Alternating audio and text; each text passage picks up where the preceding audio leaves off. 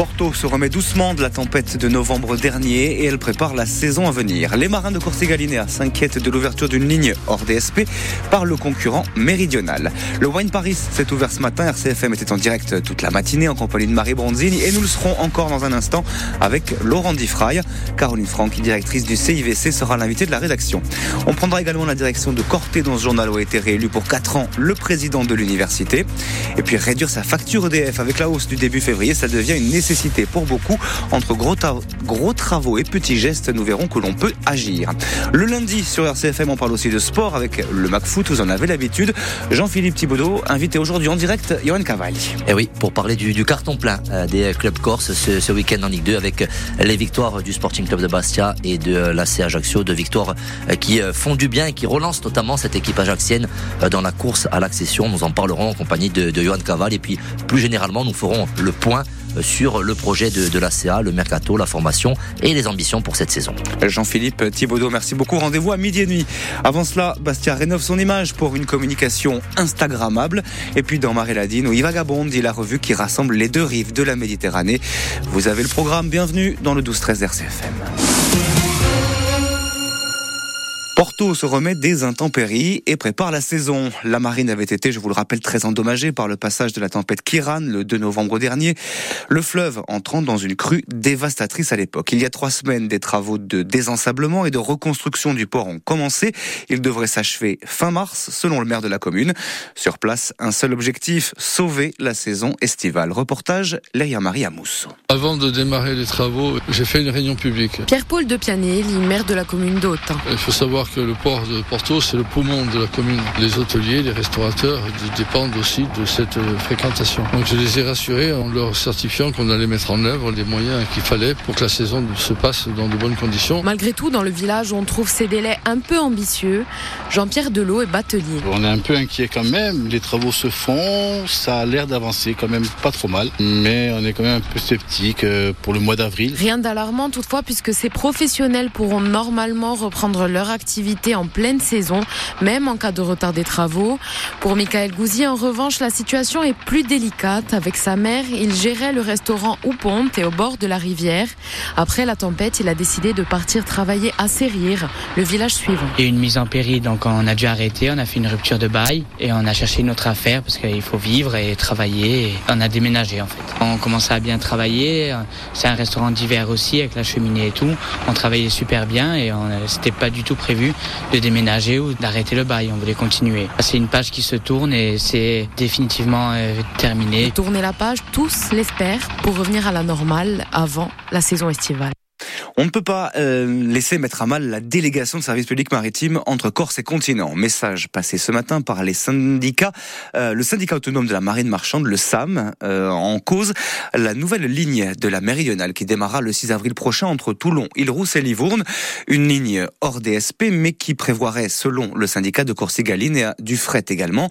cela pourrait compromettre le contrat de DSP, ouvrir donc la porte à des contestations de la part de la concurrence. Aujourd'hui, ces marins de Corsigaline un éclaircissement de la part de CMA-CGN, propriétaire de la Méridionale. Il demande aussi à être reçu à l'Assemblée de Corse. Dominique Giovanetti, délégué Sam Corsigaline et au micro de Caroline Salione. Tout le problème est là, c'est-à-dire qu'ils viennent concurrencer leur propre DSP parce qu'ils sont délégataires du service public et qu'ils viennent euh, donc sur ce port-là pour, euh, pour amener du, du, du, fret, ce qui met à mal notre DSP qui a été établi sur le fret. C'est-à-dire qu'ils peuvent, ils peuvent arriver sur ce port-là pour transporter du passager, mais du moment qu'ils transportent de la marchandise, eh ben, c'est-à-dire qu'on peut être attaquable sur le port d'Île-Rousse et sur, sur cette DSP. On sait très bien euh, les vautours qui, rôdent autour de cette DSP. L'Assemblée, de Corse peut, euh, peut être euh, imposée de rembourser et de, et de payer ses amendes.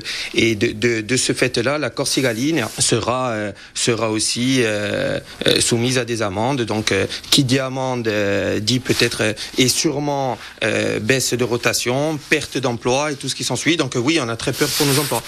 Le Wine Paris 2024 s'ouvre aujourd'hui. Parc des expositions, porte de Versailles à Paris. Un événement international, 30 000 visiteurs, 35 nationalités attendues. Et la Corse est présente pour la quatrième fois à ce Vinexpo. 37 vignerons, 33 caves particulières, 4 coopératives accueilleront le public dans un espace dédié de quelques 500 mètres carrés. Espace restauration aussi, qui permettra de présenter quelques 200 cuvées sur place. On retrouve Laurent Diffray. Bonjour. Bonjour. Alors, est-ce que le stand de la Corse arrive à se démarquer et à attirer du public? Oui Alexandre, tout à fait. Je suis avec euh, Yvan euh, Tsouri à Vigneron. Euh, Yvan, tout d'abord, quel est l'objectif de ce salon pour les vignerons corses? Alors, il y a beaucoup d'objectifs et je pense que c'est un peu propre à chaque domaine. Donc, pour certains, des domaines, des domaines très récents, de se faire connaître avant tout. pour certains, ben, développer continuellement le, marché, que ce soit à l'export ou, ou même sur le territoire français. Et donc il y a beaucoup d'intérêt et comme je l'ai dit précédemment, euh, chaque vigneron a des objectifs avant ce salon. Pour cette première matinée, quelle est votre, quelle est votre première impression sur ce salon, sur votre stand et de manière un petit peu plus générale? Alors, euh, beaucoup, de, passages, euh, beaucoup d'engouement envers les vins corses. Et ça, ça fait déjà quelques années qu'on le ressent. il y a une réelle dynamique. Et ça, c'est avant tout grâce au travail de, chaque confrère. Il y a un gros travail qui est fait sur toutes les appellations de Corse. Euh, tout le monde cherche à se tirer vers le haut et ça tire la Corse vers le haut. Donc un bel engouement. Euh, beaucoup, d'étrangers s'intéressent aussi maintenant à la Corse. Donc c'est très très positif pour une première matinée. Alors justement, ce salon, il est principalement dédié aux professionnels. Il y en a qui connaissent la Corse et les vins corses, d'autres qui sont novices. Comment vous les, vous, les conseillez sur le vin? Comment ça se passe? Alors, pour ceux qui connaissent pas la Corse, euh, c'est un gros travail à faire parce que avec toutes les appellations, tous les terroirs et la diversité des cépages insulaires endémiques que, la Corse possède, euh, il y a un large choix. Donc, euh, avant tout, on va essayer de les guider en fonction des styles de vin qu'ils recherchent, de la clientèle avec laquelle ils travaillent et dans les régions où ils sont implantés. Le jeu aussi, l'objectif, c'est de d'arriver à trouver, on va dire, le vin idéal pour chaque personne. C'est ça un petit peu aussi la magie de la chose. Oui, bon, ça c'est plus compliqué, mais les goûts et les couleurs, comme on dit. Mais euh, après, c'est c'est vraiment propre à chacun, comme je le disais. Et puis il y a beaucoup de, diversité sur les vins, donc euh, chacun y trouve son compte. Merci beaucoup Yvan Souris. Comme vous l'avez entendu, Alexandre, euh, les vignerons corses sont bien présents au ce salon du vin à Paris, un salon extrêmement important, extrêmement diversifié et en tout cas, l'affluence est au rendez-vous. Alors Andy Fry en direct depuis Paris, merci à vous et merci également à votre invité. Un gros événement en effet que ce Wine Paris et c'est logique parce que vin et spiritueux sont l'un des fleurons du commerce extérieur français avec un excédent de 17 milliards d'euros. Une filière qui malgré la baisse de la consommation et les tensions internationales s'organise et s'adapte. Agnès Soubiran.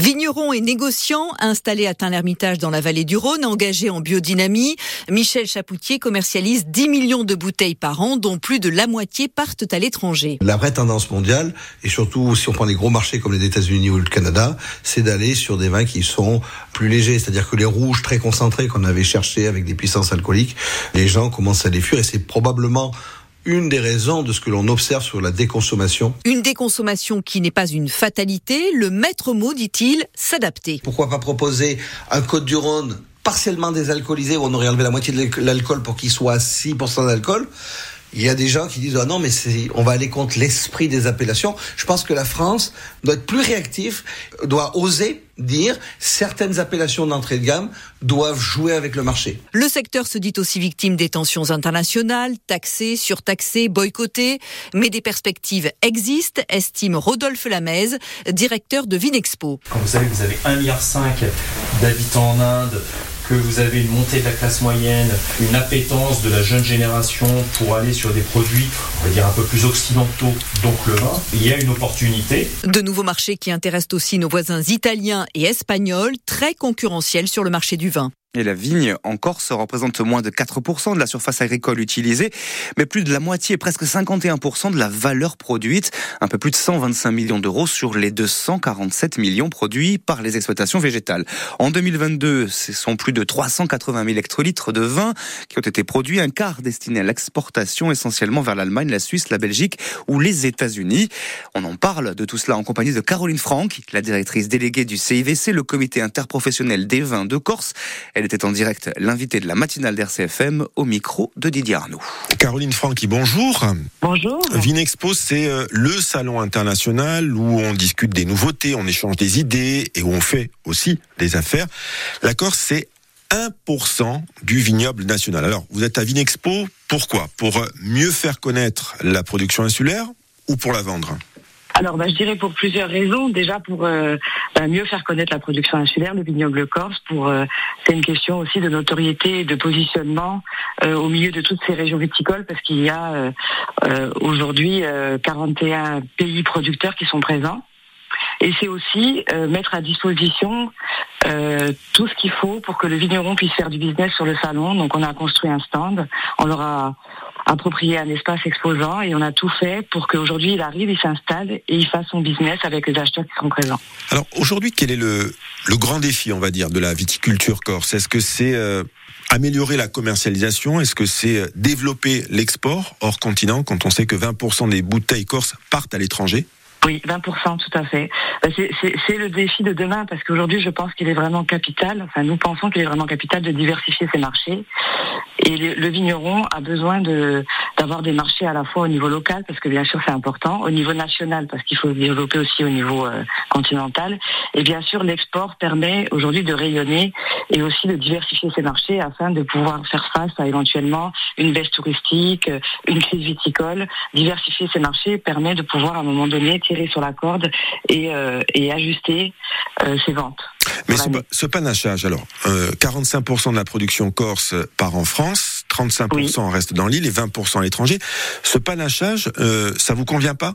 Si ça nous convient, mais on peut. On... Après, c'est vrai que notre production, elle est ce qu'elle est. Aujourd'hui, on, on, a atteint les 400 000 hectolitres cette année. On a, on a augmenté la production de 15% C'est la première année depuis, euh, je dirais, plus de 20 ans. Donc euh, aujourd'hui, on veut aussi euh, anticiper ces augmentations de volume. Euh, et 20%, c'est très bien, mais on pourrait augmenter un petit peu. Et on pourrait surtout, parce que 135 vignerons, une grande partie, c'est bien sûr 67% de la production sont assurés par les cases coopératives.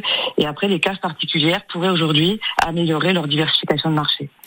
Justement, comment se porte la, viticulture en Corse?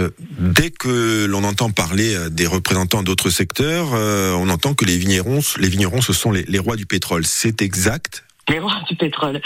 Euh, bah, je pense qu'aujourd'hui, euh, on est un peu plus modéré. Les rois du pétrole, je trouve que c'est un petit peu exagéré. en plus, aujourd'hui, je pense qu'on va faire face bientôt à une crise mondiale. On a quand même une déconsommation du vin mondial qui est assez importante et qui arrive à grands pas. Donc aujourd'hui, les défis de demain, c'est vraiment d'arriver à maintenir le niveau qu'on a aujourd'hui. Comme vous l'avez dit, la Corse, c'est 1% du, du vignoble national, donc on est tout petit, mais il faut qu'on reste euh, au positionnement qu'on a réussi à établir depuis 20 ans et continuer à vendre nos vins euh, dans le monde entier. Euh, de la même façon.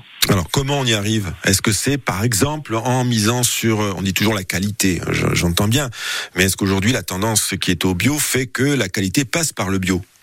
Alors le bio, c'est bien sûr une tendance et c'est aussi un enjeu environnemental pour lesquels les vignerons, les corse sont très attachés. Hein. Aujourd'hui, on est une des régions viticoles qui a le plus fort pourcentage de, de vignerons bio euh, en France parce que quasiment plus de 80% des cases particulières déjà sont en bio. Les cases coopératives aussi sont beaucoup dans les démarches environnementales. Alors ça passe par le par le bio parce que les marchés aujourd'hui, c'est évident, sont très concentrés sur le bio. Mais je pense qu'encore c'est aussi vraiment un enjeu environnemental et une préservation de notre euh, terroir et pour, par le bio. Et pour le consommateur, qu'est-ce que ça apporte? Bah, je pense qu'aujourd'hui le consommateur il est très euh, il est très attaché à ses valeurs environnementales. On voit bien tout ce qui se passe autour de nous sur euh, tout ce qui est euh, terroir, gestion des déchets, etc. Et je pense que le consommateur, bien sûr, dans sa tête, ça doit c'est un gage de qualité aussi d'être en bio et ça montre aussi l'application du, du vignoble dans cet enjeu environnemental. Alors deux mots sur l'actu nationale suite à la crise agricole sur le continent, le gouvernement avait avait lâché 80 millions pour aider à la trésorerie des, des vignerons, 150 millions d'euros en plus sur la table pour la restructuration de la filière, c'est-à-dire pour permettre à ceux qui arrêtent le vin de changer de secteur. En Corse, quand on voit que le vin rapporte 50% de la richesse agricole, peu probable qu'un vigneron abandonne la vigne pour planter des fraises. Oui, non, je pense pas qu'on soit concerné par ces par ces mesures euh, immédiatement. En tout cas, c'est évident. On est plutôt dans un, une logique de, de, développement. On a une, belle transmission avec une jeune génération aujourd'hui qui s'installe. Et, et, non, on n'est pas du tout dans une logique de d'arrachage et de plutôt peut-être de restructuration, mais pas d'arrachage, c'est sûr. Merci Caroline Franck et puis euh, bon salon, bon Vinexpo. Merci beaucoup. Et Merci je, beaucoup. Et je rappelle que l'abus d'alcool est dangereux pour la santé. 12h et un peu plus de 15 minutes sur RCFM. Comment valoriser, on en parlait il y a un instant, les déchets des secteurs agricoles et agroalimentaires? Un sujet sur lequel il faut encore sensibiliser le monde agricole. La Corse accusant un certain retard, euh, tant sur le plan de l'organisation que sur celui de la réflexion. Mais pour le préfet de Haute-Corse, Michel Prozic, tous les ingrédients sont aujourd'hui réunis dans l'île pour développer une véritable filière de valorisation de ces déchets agricoles. L'enjeu, c'est d'essayer de faire en sorte de poser clairement la question de comment on fait quand on a produit des déchets pour transformer ces déchets en plus-value Comment on fait en sorte que ces déchets deviennent des matières premières? Comment on fait en sorte de répondre à la demande citoyenne, de valoriser finalement ces déchets, d'essayer de faire en sorte que soit on ne les enterre pas, soit euh, on n'en fait pas quelque chose de non valorisable? Tout retard se comble. C'est une organisation par filière, c'est une organisation et une mutualisation euh, des producteurs. Nous avons la chance en Corse d'avoir des agriculteurs et des filières d'industrie agroalimentaire fortes. Pour une partie d'entre elles déjà structurées, eh bien c'est à partir de ces structurations qu'il faut aller plus loin et intégrer désormais la question des déchets dans la structuration euh, des filières et surtout interfilières. On est plus fort dans cette euh, question de la valorisation des déchets quand on est en capacité de faire des outils euh, qui permettent de dépasser certains stades et pour passer à de l'industrialisation. C'est d'essayer de faire en sorte que les déchets deviennent une plus-value. Un propos recueilli par Jean-Philippe Thibaudot. Et on prend maintenant la direction de Corté, de l'université Pasquale Baoli précisément, qui a élu ou réélu, devrais-je dire, son président. Sans surprise, Dominique Federici, seul candidat, a été reconduit à la tête de l'université. C'est donc reparti Roland Frias pour un second mandat de 4 ans. Oui, Alexandre, pas de surprise, hein, vous l'avez dit, ici à Corté, dans le bâtiment de Zante, la salle des conseils a, été le cadre jusqu'à il y a une dizaine de minutes du conseil d'administration de l'université de Corse qui a donc réélu Dominique Federici à la tête de l'institution universitaire. Selon liste, ce dernier porté par un consensus a recueilli 26 voix sur les 29 votants du CA, qui se compose de 32 conseillers, dont 6 étudiants, 4 personnels administratifs, 14 enseignants-chercheurs et 8 personnalités extérieures. Trois bulletins blancs, ceux de Juventus Paolina, sont noter dans ce scrutin. Ce n'est pas notre rôle de trancher sur la présidence de la fac, a notamment indiqué Jean-Laurent Morazzani, membre du syndicat étudiant. Deux non-participations ont également été enregistrées de la part de deux représentants syndicaux du STC. élu pour la première fois en 2020, Dominique Federici repart donc pour un deuxième mandat de quatre ans. Parmi les chantiers prioritaires, celui qui est également professeur des universités en informatique a évoqué notamment la mise en œuvre de la convention tripartite avec l'État et la collectivité de Corse, ou encore la nouvelle carte de formation universitaire des dossiers qu'il conduira aux côtés notamment de son vice-président du conseil d'administration, également élu ce matin. Il s'agit de Bastien Poggi, 36 ans, membre maître de conférence en informatique, qui succède ainsi à Alain, à Dimey. Le conseil d'administration de l'université de Corse a par ailleurs procédé ce matin à la nomination d'autres vice-présidents et chargés de mission dans les domaines des relations internationales, de la transition énergétique ou encore de l'innovation. En direct depuis Corté, Roland Frias, merci beaucoup. Roland, en politique, Corinne Front dénonce, je cite, les manœuvres grossières de l'État et fustige la rencontre officieuse qui s'est déroulée lors d'un dîner à Beauvau. L'objectif de la rencontre était de passer outre la motion votée le 5 juillet par une majorité d'élus corse, expliquent les indépendantistes. L'État doit assumer aujourd'hui sa position, qu'elle soit de blocage ou d'ouverture, conclut Corinne Front.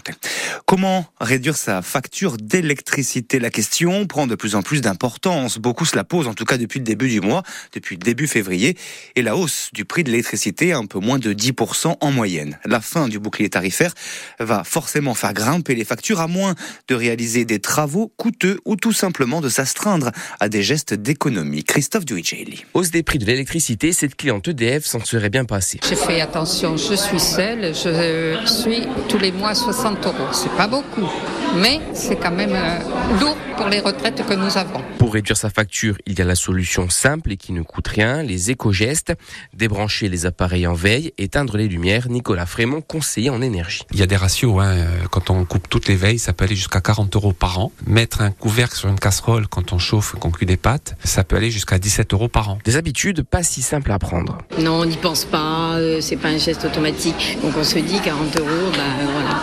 C'était que par mois, je dis pas. Mais...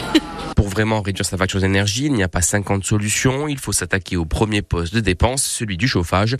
Il faut isoler sa maison et mettre la main au portefeuille. Ce sont des investissements qui, effectivement, qui se chiffrent. Alors, les, coûts les plus rentables, c'est l'isolation des comptes quand on a une maison individuelle, puisque la chaleur monte. Et donc, il faut savoir qu'on est financé quasiment à 50% du coût des travaux. Et c'est pas le plus coûteux en termes de travaux. Donc là, il faut compter aux alentours des 40 euros par mètre carré quand on isole euh, des planches, des combles perdus. Et on a une aide qui va de 14 à 25 euros par mètre Il y a la solution également de produire sa propre énergie à l'aide de panneaux solaires. Éco-gestes, isolation et production permettraient à eux trois réunis de réduire de 70% sa consommation d'énergie. Un formulaire est désormais disponible en ligne si vous voulez porter plainte après euh, un vol massif de données de santé. 33 millions de victimes euh, ont été visées par une cyberattaque la semaine dernière chez deux gestionnaires de mutuelles, via Médis et Alemris. Euh, si vous avez été prévenu par votre mutuelle, c'est que vous êtes concerné. Vous pouvez donc aller sur le site internet du gouvernement, le site Cyber Malveillance. Bastia rénove son image et s'assume sans phare. C'est en résumé le nouvel axe de communication de l'Office intercommunal du tourisme, une campagne qui se fera dans la presse notamment et qui s'appuie sur des visuels simples, parfois disruptifs, pour vendre la ville-centre et les communes environnantes. Une campagne sans slogan, le territoire n'en a pas besoin, nous dit la directrice de l'Office du tourisme, Véronique Calendini. On a des visuels, un contenu qui font effectivement la marque autour de l'habitant pour mieux parler aux visiteurs. Je ne vais pas parler de touristes parce que le visiteur, ça peut être euh, effectivement une personne qui va euh, venir à la journée déambuler dans nos, nos ruelles. Aujourd'hui, parce qu'on a une certaine maturité, parce qu'on est monté en qualité, parce qu'on est monté en gamme, parce que Bastia et son territoire, euh, c'est un territoire qui s'est embelli, qui s'est rénové. La marque, elle sert effectivement à euh, inciter à l'acte d'achat, celui de dire, voilà, je choisis cette destination, je réserve mon billet, je vais aller à Bastia passer mes, mon séjour. Alors on veut se démarquer par une marque qui est simple, qui a d'autres ingrédients que les voisins. On ne veut pas copier sur les autres, on ne veut pas montrer ce qu'on n'a pas, on ne veut pas tricher. On veut montrer une marque avec un contenu de marque sans phare, ce qu'on est réellement. Pour moi, on est une destination populaire dans le sens où on se prend pas au sérieux, on reste simple, on se balade et on profite. Le dernier numéro de la revue Ivagabond, euh, revue de création qui rassemble les deux rives de la Méditerranée et qui propose à chaque parution de présenter donc le travail d'un collectif d'artistes d'ici et d'ailleurs. Une édition qui interroge euh, donc sur la création à l'horizon 2050. Dans Maréladine, Jérôme Souzigne est avec Jean-Jacques Colonna-Distria. Ivagabond dit le numéro 6 euh, avec une question. Jean-Jacques Colonna-Distria, bonjour. Bonjour directeur de publication et éditeur. La question c'est 2050 ou la proposition 2050, vivre et créer en Méditerranée. Quelle est l'idée de, de, de cette invitation?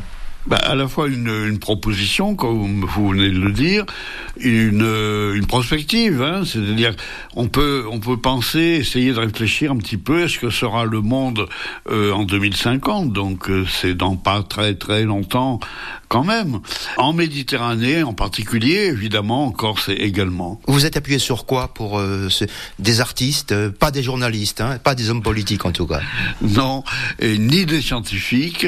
C'est comme vous venez de le dire, nous adressons d'abord et surtout, essentiellement, à des artistes. Et il faut ajouter des artistes de la Méditerranée.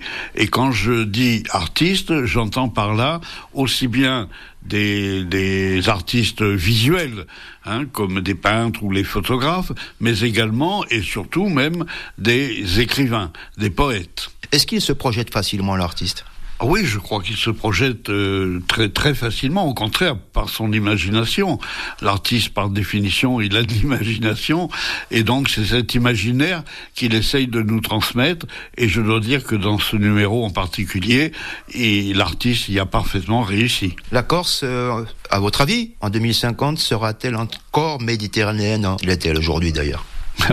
Est-ce que la Méditerranée sera encore la Méditerranée? Ça, je ne le sais pas évidemment. Euh, moi, je suis un petit peu inquiet quand même, euh, vu la, la, façon dont les choses évoluent en Méditerranée comme ailleurs d'ailleurs, et particulièrement en Corse. Merci Jean-Jacques. Merci à vous.